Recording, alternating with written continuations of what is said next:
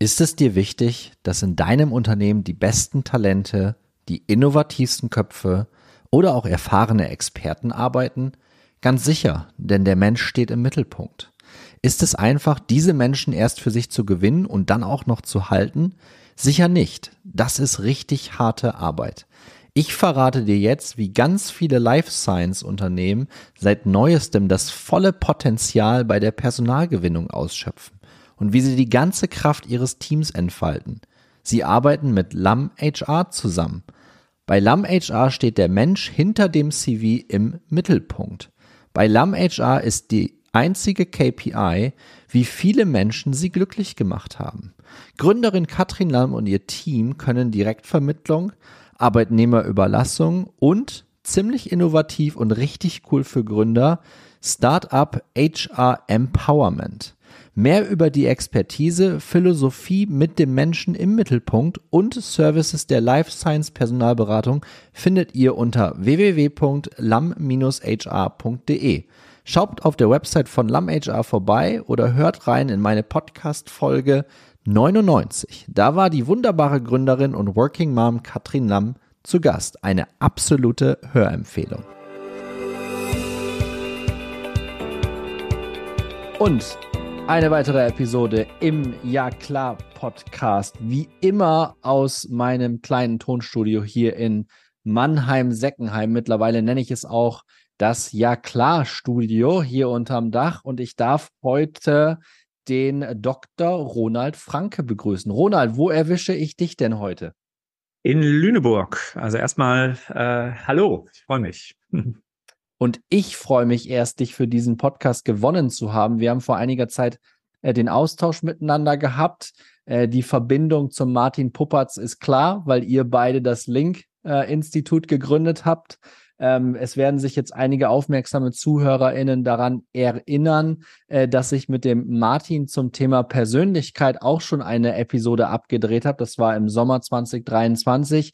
Diese Episode ist tatsächlich die mit Abstand beste, wenn man sich die Downloads und Streamzahlen anschaut im Vergleich zu allen anderen Episoden. Natürlich ist jede Folge erfolgreich, ist ja auch klar, aber die hat tatsächlich einen Nerv getroffen. Vielleicht ist das so eine erste Einstiegsfrage an dich, Ronald. Ist das etwas, was du auch beobachtest? Treffen wir mit dem Thema Persönlichkeitsanalysen aktuell einen Nerv der Zeit?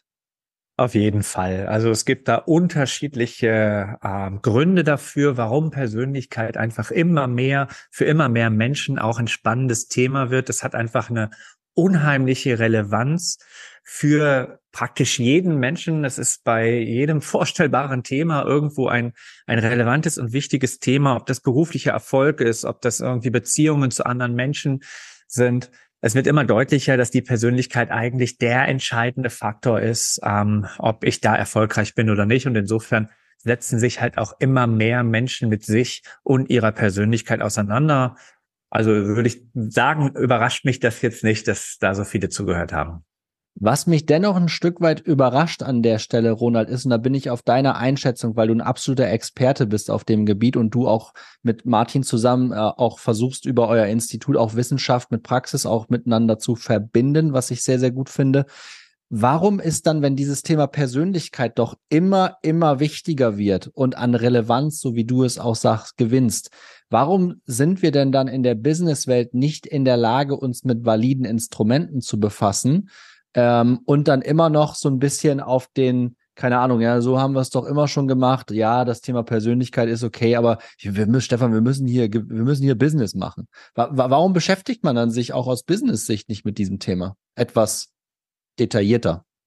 Ja, gut. Also es wird sich schon damit beschäftigt. Es, es gibt immer mehr Menschen, die auch tatsächlich ähm, dann das Thema so angehen, wie man es tatsächlich auch tun sollte, sich wirklich in der Tiefe so ein bisschen mehr reinzudenken in das Ganze. Und dann kommt man sehr, sehr schnell dazu, dass man eben mit so einfachen Modellen, mit Farbmodellen, äh, die die Welt halt so stark vereinfachen, dass man eigentlich nur noch äh, stereotypes Schubladendenken hat, da kommt man dann sehr schnell drauf. Aber es braucht diesen Punkt, über den man hinweggehen muss, dass man sich wirklich ein kleines bisschen intensiver mit Persönlichkeit beschäftigt Und wenn man über diesen Punkt hinweg ist, dann merkt man natürlich sehr schnell, dass es andere Modelle gibt, die valide sind, die fundiert sind und die ermöglichen, die Persönlichkeit wirklich differenziert darzustellen. Und dann wird es halt richtig spannend. Und es setzt sich schon auch durch. Man muss aber dazu sagen, dass es natürlich auch immer noch Menschen gibt, die sagen, okay, ich finde das ganz spannend und ich möchte mich aber doch eher, sagen wir mal, etwas oberflächlich damit beschäftigen. Und äh, dann brauche ich Modelle, die mir ganz schnell irgendwie eine Lösung äh, geben. Aber so wie in vielen anderen Lebensbereichen auch sind die schnellsten, die einfachsten Lösungen leider meistens nicht die guten. Ja. Und insofern äh, ist das hier genauso.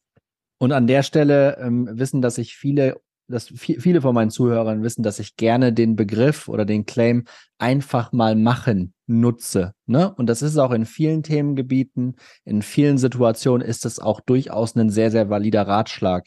Jetzt hier und an dieser Stelle, das ist bei dem ganzen Thema Persönlichkeit natürlich nicht der Fall, da einfach mal zu machen, weil dann sind wir in diesen einfachen Schubladenthemen unterwegs und sagen, naja, der Ronald, der ist so ein bisschen, ich denke mir jetzt einfach was auch, der ist so ein bisschen blau, ich bin großer Werder Bremen-Fan, trage heute was von Werder, ich bin ein grüner Typ und so. Und dann versuchen wir die komplexe HR-Welt tatsächlich zu vereinfachen, was ja grundsätzlich an Intention bei der ähm, Geschwindigkeit, die wir im Business auch teilweise haben müssen, natürlich auch durchaus nachvollziehbar ist. Aber an der Stelle, wie gesagt, tatsächlich der Hinweis, bei dem Thema nicht und so wie es der Ronald sagt, sich wirklich ein bisschen intensiver mit dem Thema Persönlichkeit zu beschäftigen.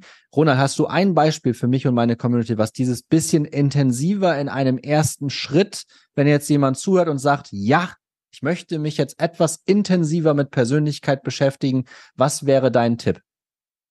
Also der allererste Tipp, die, der allererste Gedanke, der mir kommt, ist, dass man sich vielleicht bewusst macht, dass was Persönlichkeit eigentlich ist. Und das kann man sich sehr schnell irgendwie klar machen, dass Persönlichkeit eben aus unterschiedlichen Bausteinen besteht.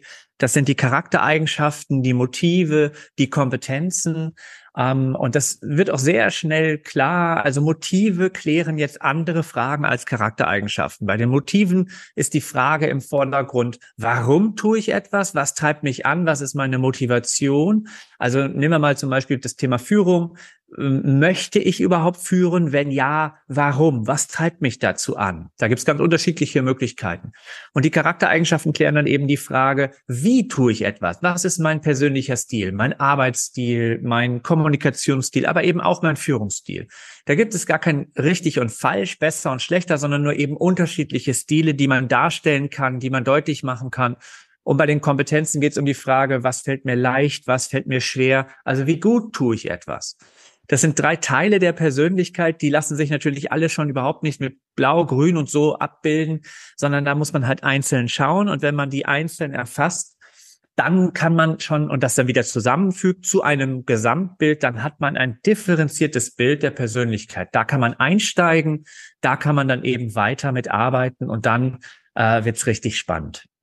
Und das kann ich tatsächlich nur jedem empfehlen, ähm, das so auch zu tun ähm, weil die Ergebnisse tatsächlich super interessant sind. Also man kann ja auch einfach mit sich selber anfangen. Das habe ich zum Beispiel auch gemacht. Es gibt jetzt verschiedenste. Ihr bietet was an, andere Anbieter gibt es auch, die bieten das auch an. Ähm, für mich entscheidend und wichtig ist wirklich, wie valide ist es am Ende des Tages auch. Ne? Also mit dem Martin und ich haben wir herausgearbeitet, dass diese ganzen typologischen Modelle, die dahinter geschaltet sind, dass das gegebenenfalls zu oberflächlich ist. Es ist schön einfach, schnelles Ergebnis und so, aber das hilft einem am Ende des Tages auch nicht weiter. Und ich finde die die Einteilung, sich so mit dem Thema erstmal zu beschäftigen, das ist doch, das ist doch super klasse. Das ist doch ein, ein praktischer Tipp, liebe PersonalerInnen da draußen, ähm, sich einfach mal anzuschauen, okay, was bedeutet denn jetzt Persönlichkeit, um dann einfach mal so einen Test oder so eine Analyse, ich finde das Wort Test immer nicht ganz passend, aber Analyse äh, finde ich schon deutlich äh, äh, besser, äh, das dann einfach auch, und dann wieder den, diese Analyse auch einfach mal zu machen.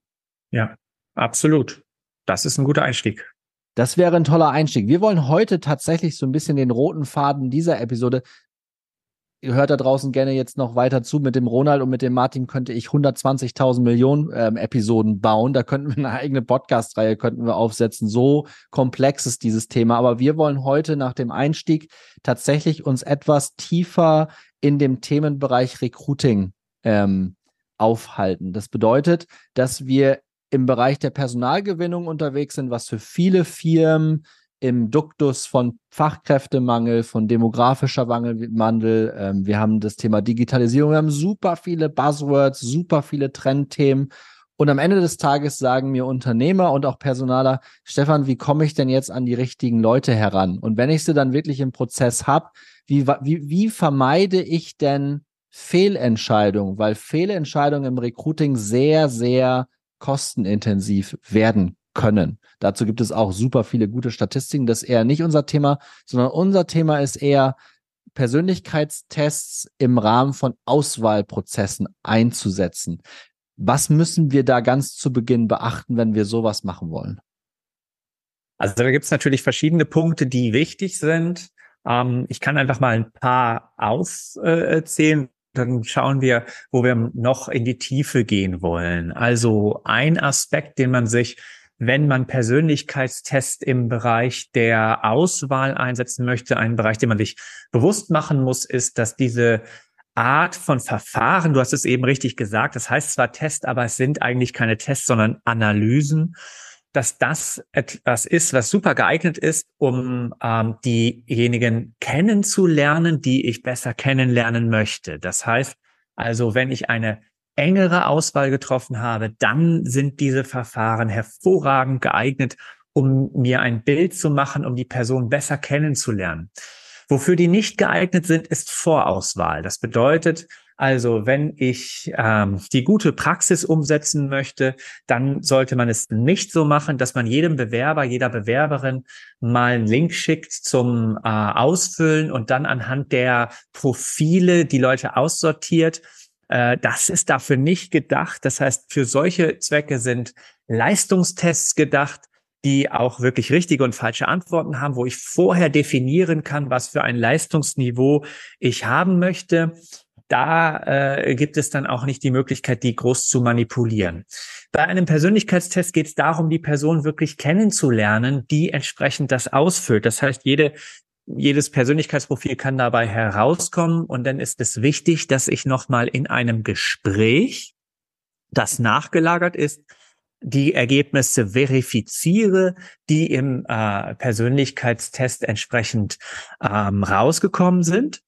Und dann habe ich da ähm, valide Ergebnisse, aber wenn ich eben nur das Profil mir anschaue und dann entsprechend die Leute irgendwie einkategorisiere, dann äh, geht das Ganze eigentlich am Nutzen dieser Verfahren vorbei. Das ist mir tatsächlich jetzt vor einiger Zeit äh, passiert. Die, die eng mit mir zusammenarbeiten, wissen das auch, dass ich ähm, aktuell von meinem äh, jetzigen Arbeitgeber der Firewave freigestellt bin. Wir haben uns äh, geeinigt, dass wir den Arbeitsvertrag zum Ende des Jahres, also wir nehmen den Podcast im November auf. Ende des Jahres ist bei der Firewave Schluss für mich am 31.12. Das hat wirtschaftliche Gründe bei der Firewave. Wir haben es jetzt da tatsächlich hinbekommen, um keinem jetzt Angst zu machen, dass die Bude demnächst dicht macht. Nee, wir haben es hinbekommen, da durch Downsizing-Maßnahmen jetzt die Firma auf den richtigen Weg zu bringen ein HRler wie mich braucht diese Firma jetzt aktuell nicht mehr, äh, deswegen bin ich da jetzt raus. Aber worauf ich hinaus will, ist, natürlich habe ich mich parallel jetzt auch, auch auf Stellen beworben und mich selber als Bewerber in die Prozesse reingeworfen. Und Ronald, was ich da erlebe, das ist wirklich teilweise krank. Das ist mhm. komplett kaputt und das resoniert gerade so unglaublich mit mir, weil ich bei einer Firma bin ich angeschrieben worden auf LinkedIn. Hey Stefan, tolles Profil, alles auf Englisch. Ne? Willst du nicht da und da? Wir haben, und das war der erste Schritt, war ein Leistungstest, also ein Intelligenztest online mhm. und eine Persönlichkeitsanalyse, beides. Mhm. Und da habe ich schon gedacht, wow, das ist ja mal krass. Intelligenztest habe die haben mir abgesagt, genau danach, die haben mir eine Auswertung von dem Persönlichkeitstest geschickt, aber niemand hat mit mir darüber gesprochen. Ja. Das fand ich komplett daneben. Ja. Und ich habe auch bis heute nicht erfahren, was bei dem Intelligenztest rausgekommen ist. Ne? Mhm. Also das scheint aktuell, einige setzen das um, aber in dem Fall pflichtest du mir bei, dass das tatsächlich richtig schief gelaufen ist. Absolut. Also so wie du es beschrieben hast, ist das eben auch äh, äh einfach richtig schlecht gemacht ein Intelligenztest ist an sich schon immer etwas, was von ähm, der Akzeptanz der Teilnehmerinnen ähm, heikel sein kann, weil natürlich da wird dann irgendwie ein Label äh, draufgeklebt und gesagt, das ist jetzt dein Leistungsvermögen. Insofern, also Intelligenztests haben eine nachgewiesenermaßen ganz gute prognostische Aussagekraft, was Berufserfolg angeht. Aber man muss natürlich auch äh, dann mit den Leuten darüber sprechen und man muss auch irgendwie aufzeigen, warum machen wir diesen Test? Was soll das jetzt eigentlich?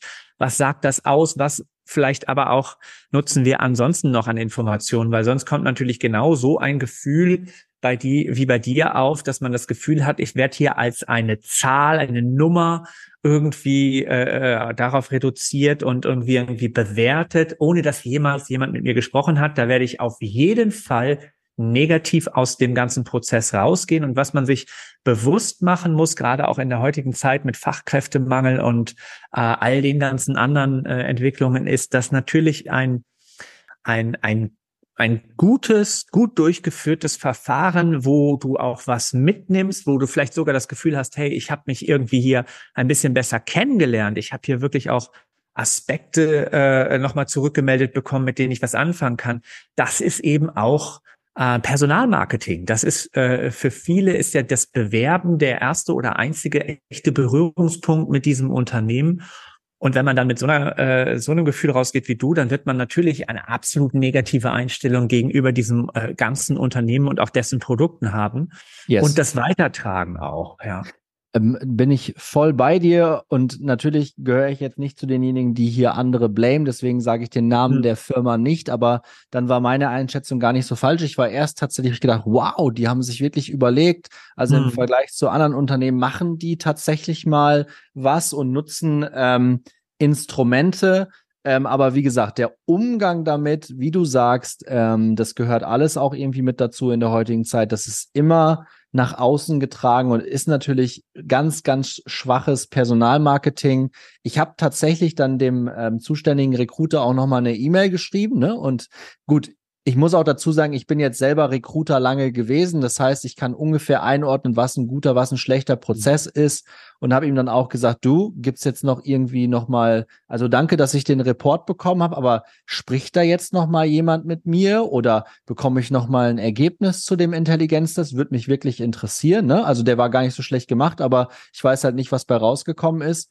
Und da kam bis heute keine Rückmeldung. Ne? Und dann denkst du dir ja auch, ja, okay, gut, dann habt ihr da halt auch keine Antwort drauf ähm, fair enough, dann lasse ich es jetzt. Ne? Und das ist aber leider etwas, was ich im Recruiting 2023 sehr, sehr häufig beobachte, dass ähm, also entweder ist die Kommunikation kolossal schlecht, hm. es gibt gar kein Feedback zu irgendwie etwas, alle haben Schiss, da irgendwie Feedback zu geben. Und hm. wenn dann Instrumente eingesetzt werden, dann werden sie schlecht eingesetzt. Aber wir wollen ja jetzt nochmal den Schwenk hinbekommen. Wir haben schon gesagt, okay, wir nutzen das für eine engere Auswahl, nicht gleich zu Beginn. Das war dein erster Punkt. Der zweite Punkt, den du schon reingebracht hast, ist das ganze Thema, man kann so einen Report, so ein Ergebnis dann auch wunderbar als Personalmarketing nutzen, auch wenn man dann vielleicht mit dieser Person aus der engeren Auswahl dann nicht direkt zu einem Arbeitsvertrag kommt. Aber wenn man sich die Zeit nimmt, das dann zu besprechen, halbe, mhm. dreiviertel Stunde, diese Person wird einem auf jeden Fall wohlgesonnen bleiben.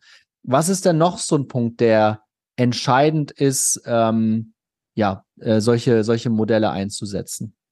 Ja, also was man sich als, als erstes überlegen muss, und ähm, das ist halt auch wirklich dann ein Punkt, der wieder zurückkommt auf das, worüber wir eben schon mal gesprochen haben, ist halt, welches Modell möchte ich benutzen? Welches Modell und welche äh, Verfahren möchte ich benutzen? Und was man sich da eben ähm, ja als HRler ganz klar machen muss, ist, dass es immer zwei Aspekte gibt, die dort wichtig sind. Einmal das Modell von Persönlichkeit, das ähm, genutzt wird und dann das Testverfahren, was dieses Modell erhebt. Häufig äh, wird das so ein bisschen durcheinander gebracht oder irgendwie miteinander vermischt, wenn man über so Gütekriterien spricht. Ne? Also häufig wird dann gefragt, ja, was ist denn hier valide? Validität bedeutet erstmal Gültigkeit der Messung. Das heißt, Validität ist im Prinzip gar nicht so stark abhängig von dem Testverfahren, sondern viel mehr von dem Modell, auf dem der Test aufbaut. Das heißt, ähm, häufig äh, erlebe ich eben auch, wenn, wenn äh, HRler auf der Suche sind nach einem guten Test, dann lassen sie sich den Test zeigen, dann versuchen sie den, probieren sie den aus und machen, was absolut richtig natürlich auch ist. Aber entscheidend ist, eigentlich sollte immer die erste Frage sein, auf welchem Modell baut denn dieses Verfahren eigentlich auf? Das ist ja im Prinzip auch das, was du mit Martin besprochen hast, dass man sagt, also die Typenmodelle, die sollten es schon mal nicht sein, weil die nachgewiesenermaßen eben diese Gültigkeit der Messung nicht liefern können, weil es diese Typen in der Realität überhaupt nicht gibt. Das bedeutet also, die sind nicht empirisch nachgewiesen. Ich könnte also genauso gut auch irgendwelche anderen Typen erfassen oder Sternzeichen oder was auch immer ich möchte. Spielt keine Rolle, weil genau diese, die da kolportiert werden, die gibt es nicht. Ähm, bedeutet also, ich setze mich damit auseinander und wenn ich das mache und wenn ich die Menschen kennenlernen möchte in ihrer äh, äh, Persönlichkeit, dann ist es relevant, ähm, dass ich oder dann sollte ich eigentlich das Big Five Modell nutzen. Das ist halt der äh, Standard, das ist halt das ähm, Modell, was in der Psychologie benutzt wird, um Persönlichkeit abzubilden. Das muss man einfach sagen. Praktisch jedes Forschungsprojekt jede Studie, die wir an der Uni auch gemacht haben, jede Abschlussarbeit, die wir vergeben haben mit dem Thema Persönlichkeit, die nutzt das Big Five Modell ähm, als inhaltliches Modell, um Persönlichkeit auch darzustellen. Also das wäre auf jeden Fall ein ganz heißer Tipp. Ist das etwas, dieses Big Five Modell, das ist ja jetzt auch eine englische Begrifflichkeit, ist das etwas weltweit gültiges oder ja. ist das etwas, was nur jetzt hier bei uns im deutschsprachigen Raum und auch nur von eurer Uni ein Stück weit ähm, für sinnvoll erachtet wurde? Nein, also das Big Five Modell, dazu gibt es tausende von Studien von Wissenschaftlern aus, auf der ganzen Welt. Ähm, das, das ist etwas, was wirklich weltweit genutzt wird. Natürlich muss man dazu sagen, dass Persönlichkeit immer auch einen kulturellen Aspekt in sich trägt und Kulturen unterscheiden sich. Bedeutet, das Modell ist nicht überall auf der Welt ähm, in einem gleichen Ausmaß valide. Es gibt, wenn man jetzt Kulturen, also das ist erstmal ein Modell, was hauptsächlich von Wissenschaftlern, ich sage jetzt einfach mal westlicher Prägung entwickelt und, und genutzt wurde, also in den USA, in Europa äh, oder Australien.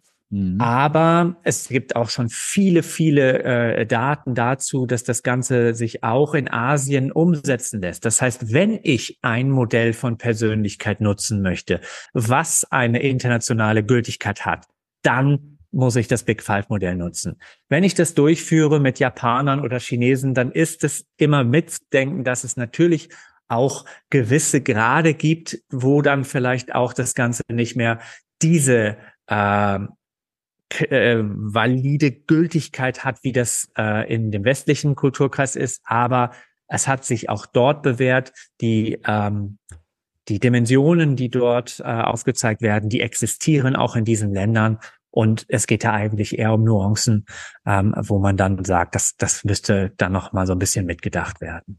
Und an alle, die tatsächlich im Personalbereich unterwegs sind und, und hier zuhören, es geht ja am Ende des Tages auch nicht unbedingt um ein wirklich 100-prozentiges feststehendes Urteil, wenn wir sowas einsortieren und machen, sondern es gilt, uns objektive Hinweise zu geben, äh, die gegebenenfalls am Ende dann auch am besten noch mit unserem Bauchgefühl übereinstimmen. Ne?